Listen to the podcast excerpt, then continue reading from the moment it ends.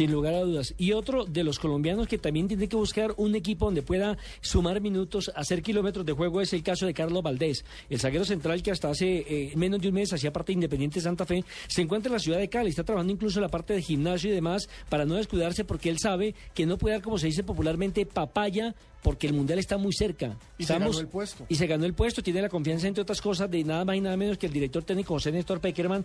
Y mm, su vida de Santa Fe está en veremos, me explico.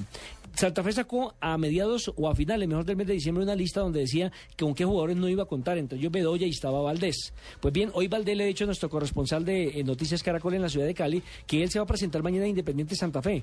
Porque primero eh, quiere arreglar la situación, él se quiere quedar en Colombia, aunque tiene dos años más de contratos con la MLS. Y él la MLS la dueña en sus derechos deportivos y la que lo prestó Independiente Santa Fe. Solo que eh, su valor, su costo es demasiado alto, muy oneroso, lo que Santa Fe no tendría con qué pagarle.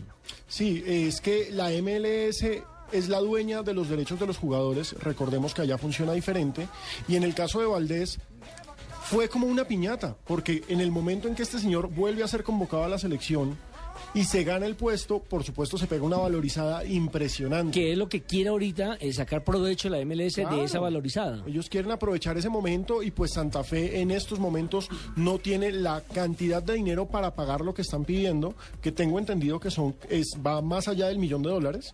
Uy, muchísima plata para el medio colombiano. Y solamente por un préstamo, ¿no? Y, además para un defensa central, que generalmente eso se puede llegar a pagar, pero por un por un jugador ofensivo.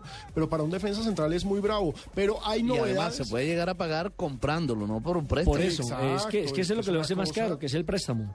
Es una cosa loca, Fabio. Pero lo cierto es que sí hay noticias por el lado de Independiente Santa Fe, porque ya hay una nueva contratación. Recordemos que el Cardenal ha venido contratando desde el final de la temporada pasada y ahora tiene un nuevo nombre y se trata de Frank Pacheco. Este ha recorrido todos los equipos, estuvo en el fútbol argentino, estuvo, en, el Tolima, estuvo en, eh, creo que en el Junior, también alcanzó a estar el, jugador en el Deportivo Pasto y demás. Es decir, tiene su recorrido, su kilometraje en el fútbol nacional e internacional. No sé es, dependiendo de su disciplina, cómo se va a adaptar en la capital de la República, donde necesita mucho pulmón para resistir la altitud de la capital de la República. Y con esa con ese tiro de media distancia que ha demostrado también en la, con la camiseta del Deportivo Pasto, puede sacarle mucho jugo aquí en la altura de Bogotá. A la pelota quieta de la media distancia y la distancia. lo cierto es que eh, César Pastrana, el presidente de Independiente Santa Fe, eh, señaló a diferentes medios que le va a apostar a él, que él le ha apostado a jugadores que le han respondido y recordemos que le funcionó con Wilder Medina, quien es otra de las caras nuevas